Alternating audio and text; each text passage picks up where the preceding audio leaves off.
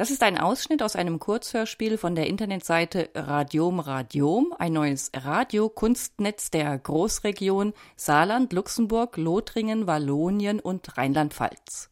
Hör- und Radiokünstler der Region werfen Ideen, Tonarchive, Zeit und Kreativität zusammen, heißt es auf der Homepage.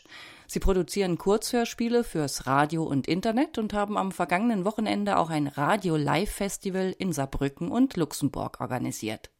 Das klingt spannend. Ich wollte mehr wissen und habe Katharina Bieler angerufen, eine der beteiligten Radiokünstlerinnen. Hallo, Frau Bieler.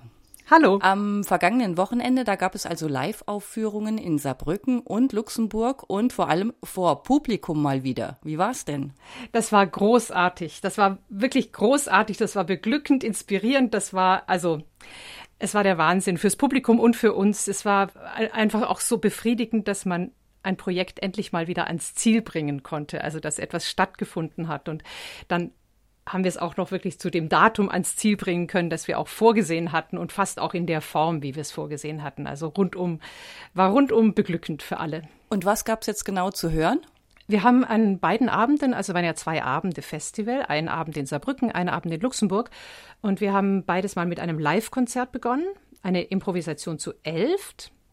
Das heißt also, jeder und jede von uns hat in ihrem eigenen Stil akustisches sozusagen in den gemeinsamen Klangfluss eingespeist, der dann zusammengeflossen ist bei Sarah Washington, die das Ganze gemischt hat.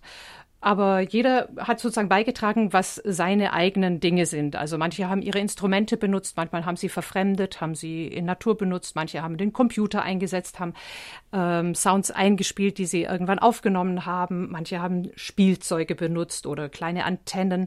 Die meisten haben auch ihre Stimme benutzt, elektronische Klänge waren dabei, also alles Mögliche, jeder in seiner Art. Und äh, so ist die ganze Improvisation entstanden und hat für äh, 40 Minuten angedauert ungefähr. Das war unser erster Teil. Und im zweiten Teil des Abends hat sich dann jeder und jede Radiokünstlerin, Radiokünstler äh, selbst vorgestellt mit einem kleinen Stück von sich, einem produzierten Stück oder einem Ausschnitt aus einem Stück und hat ja von sich erzählt, von der Arbeitsweise oder auch vielleicht von der Entstehungsgeschichte dieses Stücks, das dann gespielt wurde. Hm.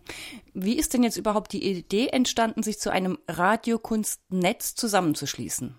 Die Idee ist schon ein bisschen älter, also bestimmt so zwei, drei Jahre. Ähm, wir wohnen hier ja an der Grenze, also in Saarbrücken ist ja Landesgrenze. Und wenn man einen 360-Grad-Radius für seine Aktionen behalten will, dann äh, geht man natürlich auch über die Landesgrenzen. Und das tun wir sonst auch schon länger und öfter mit Live-Sachen oder mit Installationen oder also in, in solchen Austauschen, aber noch nicht wirklich mit der Radiokunst. Also das hat einfach bisher noch nicht stattgefunden. Gleichwohl wissen wir oder haben immer mehr erfahren, dass es Leute gibt, überall, also in all diesen Groß äh, Teilen der Großregion, die sich damit befassen auf unterschiedlichste Weise. Und äh, ja, wir haben dann gedacht, dass wir kennen einander noch nicht und das äh, sollte man ändern. Und deswegen haben wir überlegt, so ein Radiokunstnetz zu gründen und das ja, braucht dann natürlich ein bisschen. Man muss irgendwann die richtigen Leute kennenlernen, mit denen man auch sowas organisatorisch stemmen kann. Und das ist eigentlich passiert, kann man sagen, zum Beginn des ersten Lockdowns vor über einem Jahr. Da sind wir auf jemanden gestoßen, den Tipp bekommen, Sandra Laborier von Montop Radio Ara Luxemburg, mit der hat es gefunkt und wir konnten wirklich äh, das Ganze wirklich konkret werden lassen und organisieren und haben dann einen Antrag gestellt bei der Europäischen Union. Da gab es auch gerade eine Möglichkeit, Interreg 5a Großregion, so ein Programm, das euch solche Dinge unterstützt, dass wir zusammenarbeiten können, dass wir uns treffen können und auch, dass wir ein Festival organisieren können. Mhm. Jetzt ist ja der Begriff schon öfter gefallen jetzt im Gespräch, also Radiokunst. Was äh, gehört denn für Sie alles zur Radiokunst? Welche Künstler sind beteiligt und Künstlerinnen? Na, alle, die eigentlich Formen kreieren, die prinzipiell im Radio laufen können oder auch wirklich dort laufen. Also das fängt natürlich schon auch bei der, beim weiten Feld der Hörkunst an. Ne? Also es gibt Leute, die sind tatsächlich auch Journalisten bei uns. Es gibt Leute, die machen Dokumentarisches. Es gibt Leute, die machen Hörspiele mit ähm, Gefangenen oder machen Hörspiele mit der ländlichen Bevölkerung. Es gibt Leute, die eigene literarische Dinge kreieren, die philosophische Zugänge dazu haben, die konzeptionelle Zugänge dazu haben. Also es ist es sehr viel und all dieses, was sozusagen reines Audio am Ende ist, würde für uns erstmal reinpassen. Mhm, okay. Und wie läuft jetzt die Zusammenarbeit, also der Austausch dann praktisch ab? Äh, wir haben es so gemacht, wir haben uns seit Januar regelmäßig getroffen, per Videokonferenz erstmal. Ne? Das Günstige ist ja bei Radio, und das war ja äh, auch, auch dieses Vorhaben, das fing ja an, als gerade schon der erste Lockdown war. Man wusste also nicht genau, wie können wir das planen und dachten, wir sind auf der guten Seite mit Radio, mit allem, was man audiomäßig macht. Das kann man auch über Distanz auch zusammenarbeiten. Ne? Man kann sich die Sachen vorspielen, man kann nachher per Videokonferenz drüber reden. Also es ist nicht wie beim Theater so dringend notwendig für die Produktion Produktion einander schon zu sehen. Das war also auch unser Glück im Grunde. Also haben wir uns immer getroffen, so ähm, per Videokonferenz und hatten zwei Dinge eigentlich, die wir, äh, wo wir gesagt haben, darüber könnten wir uns gut kennenlernen. Das eine war, dieses Festival zu organisieren und zu sagen, okay, was würden wir dem Publikum präsentieren wollen? Also welche Stücke gefallen uns besonders gut? Also haben wir uns gegenseitig Stücke geschickt, die angehört und haben uns darüber ausgetauscht, um irgendwann am Ende zu sagen, so das und das und so und so soll unser Programm sein. Und das war sozusagen die eine Sache. Darüber hat man wirklich die ganze Bandbreite auch kennengelernt äh, von, von allen, die da jetzt beteiligt waren, die wir ja zum großen Teil auch vorher noch nicht kannten. Das andere waren die Produktion der Kurzhörspiele.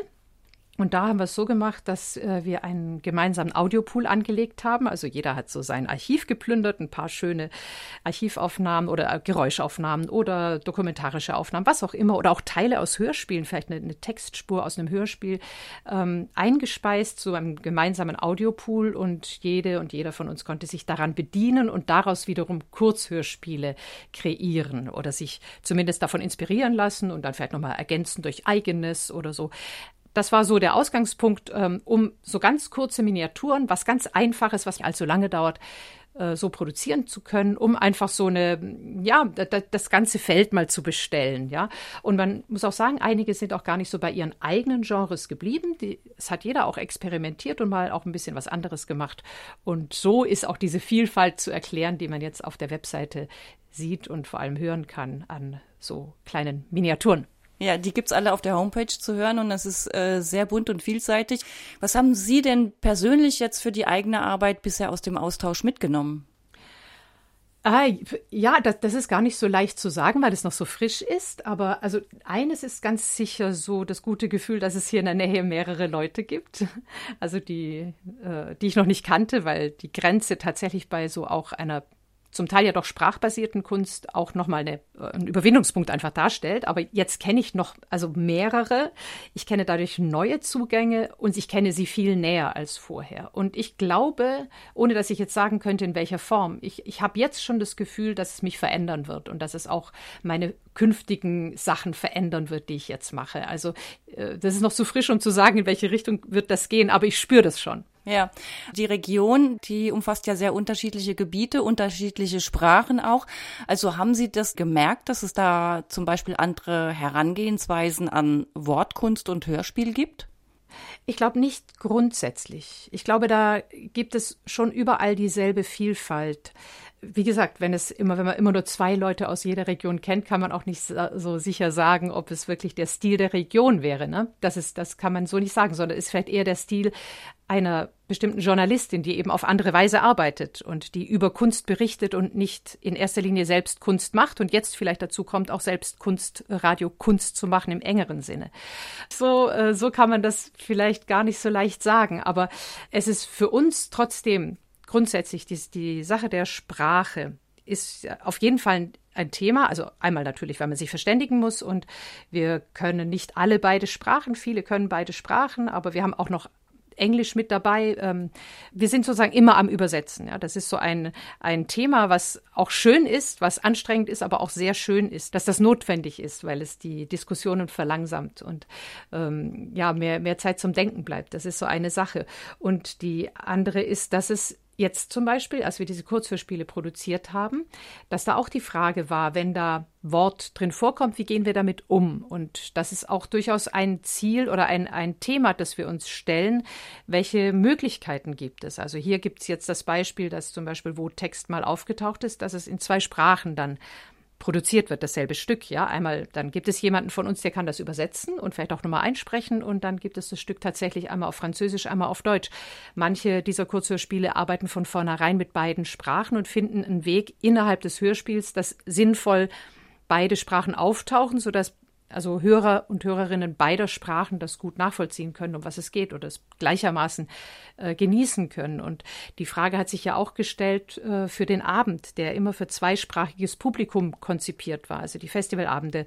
Und wir haben da die Hörspiele alle übertitelt. Also wir haben wirklich gute Übersetzungen, hochwertige Übersetzungen anfertigen lassen und haben eine Übertitelung eingespielt, sodass man das Original hören kann, während man den deutschen Text oder umgekehrt den französischen Text mitlesen kann und alles verstehen kann, trotzdem das Original genießen kann. Und das ist natürlich jetzt auch so eine Sache, wenn man Hörspiele jetzt im Internet präsentiert, hätten wir dort ja auch die Möglichkeit, mit Übertitelung zu arbeiten, was im Radio selbst jetzt nicht möglich ist. Ne?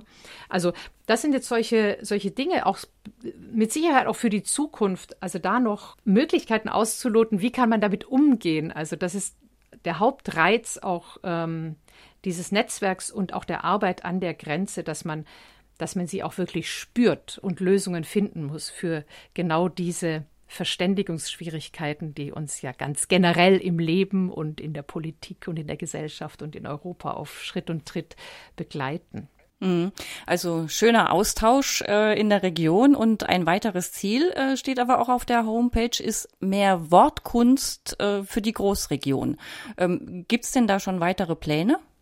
Es gibt schon weitere Pläne, genau. Also tatsächlich können wir uns freuen, dass wir schon ein weiteres Projekt sogar im Angriff genommen haben und das heißt Radio Post. Wir haben da sogar einen Preis gewonnen der, des Kulturraums Großregion, ähm, um dieses umzusetzen und äh, das, da werden wir wirklich nochmal thematisch konkreter Dinge produzieren und Stücke produzieren. Also die Form im Moment, die Form sind Audiopostkarten. Also wir beziehen uns immer auf einen ganz konkreten Ort, an dem wir gerade sind oder den wir gerade besuchen. Der muss nicht in der Großregion sein, aber oft ist er dann da. Also diese Audiopostkarte ist, äh, ist etwas, was diesen Ort reflektiert, von ihm erzählt in irgendeiner Form und was wir den anderen schicken. Vielleicht auch nicht allen anderen, aber einigen. Und die können wiederum antworten. Und das ist jetzt so ein Spiel, das hat gerade angefangen und das wird uns jetzt über den Sommer begleiten und wie das dann ganz am Ende präsentiert wird, ob wir daraus ein längeres ganzes Werk machen wollen oder in einzelnen Teilen das belassen, das ist die Frage, das schauen wir dann. Aber das ist dazu gedacht, Radiosendern zur Sendung anzubieten und auch andere Verbreitungswege zu finden, wie zum Beispiel das Toilettenradio unserer Lieblingskneipe in Saarbrücken oder solche Sachen. Das was? Das, was für ein Radio? Das Toilettenradio. Ich kenne die Kneipe nicht, deshalb kenne ich auch das Toilettenradio da dort nicht. Aber es ist auch, auch noch ganz neu und durch den Lockdown ist auch die Kneipe natürlich sehr äh, ja, gebeutelt, aber demnächst macht sie wieder auf und dann werden wir die Gelegenheit ergreifen, dort Sachen von uns zu spielen. Genau. Super. Auf jeden Fall drücke ich die Daumen, dass das alles super klappt und wünsche viele schöne Audiopostkarten über den Sommer. Ja, danke schön. Danke fürs Gespräch. Bitteschön.